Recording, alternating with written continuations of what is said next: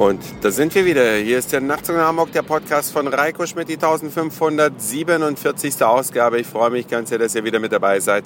Und vielleicht hat es der ein oder andere von euch in den Medien kürzlich vernommen, diese ganzen Verkehrskontrollen, ja, also diese Blitzer, die haben nicht dazu beigetragen, dass sich die Verkehrssicherheit auf Deutschlands Straßen erhöht. Das sagt der Spiegel, das sagt der Stern, das sagen alle das sagt vor allem erstmal diese Untersuchung, die da zitiert worden ist. Und das bestätigt so ein bisschen das traurige Gefühl, dass diese Blitzer vor allen Dingen zum Geldverdienen da sind.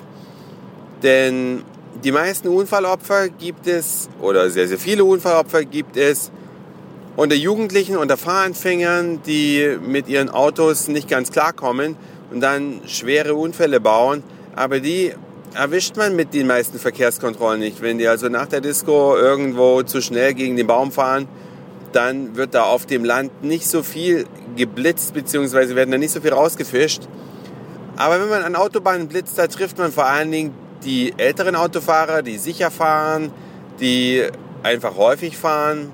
Die werden also dann überdurchschnittlich oft geblitzt und müssen überdurchschnittlich häufig bezahlen, aber das alles trägt eben nicht zur Verkehrssicherheit bei. Das gilt sicher für einige Ausnahmen nicht, aber ganz generell scheint das so der Fall zu sein, wenn man der Untersuchung glauben darf.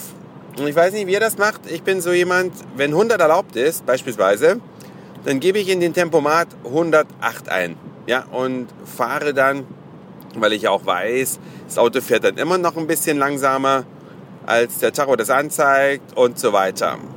Und damit, mit dieser Einstellung, bin ich immer ganz gut gefahren, bis gerade eben wo ich von einer Radarfalle erfasst worden bin. 100 war erlaubt, so viel war im Tempomat auch drin. 108, äh, 108 war drin, falsch. Und ja, bin ich mal gespannt, welcher Kleckerbetrag hier kommt. Ich fahre hier gerade durch Brandenburg, ein Bundesland, welches scheinbar sein Geld vor allen Dingen mit dem Aufstellen von Radarfallen verdient. Und ich würde mich echt freuen, wenn man für die Verkehrssicherheit mehr tun würde. Das ist sicher in unser aller Interesse. Wenn vor Kindergärten, Schulen geblitzt auf, wird auf Teufel komm raus, wenn da 30 ist und die Leute fahren dann damit 50 durch, bumm, soll es bitte schon noch Geld kosten. Aber diese Blitzerei bei so minimalen Geschwindigkeitsübertretungen, das, liebe Polizei, halte ich für absolut lächerlich und es sorgt auch unnötigerweise für Frust, ja. Man denkt dann, ja, das ist moderne Wegelagerei.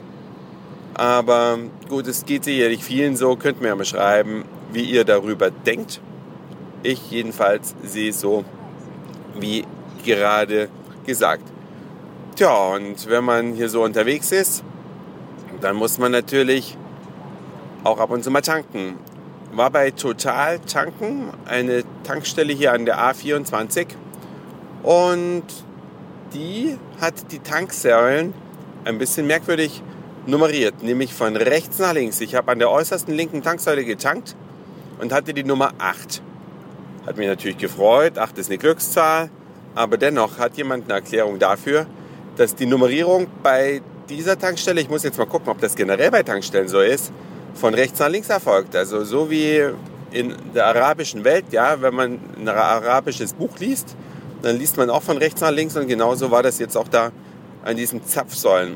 Oder gibt es dafür praktische Gründe? Bin sehr neugierig, ob ihr dazu eine passende Idee habt. Das war's für heute. Dankeschön fürs Zuhören, für den Speicherplatz auf euren Geräten. Ich sag Moin, Mahlzeit oder auch guten Abend, je nachdem, wann ihr mich hier gerade gehört habt. Und vielleicht hören wir uns ja schon morgen wieder. Euer Reiko.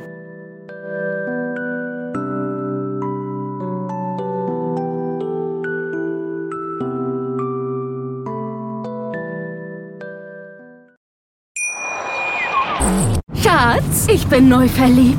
Was? Da drüben. Das ist er. Aber das ist ein Auto. Ja, eben. Mit ihm habe ich alles richtig gemacht. Wunschauto einfach kaufen, verkaufen oder leasen. Bei Autoscout24. Alles richtig gemacht.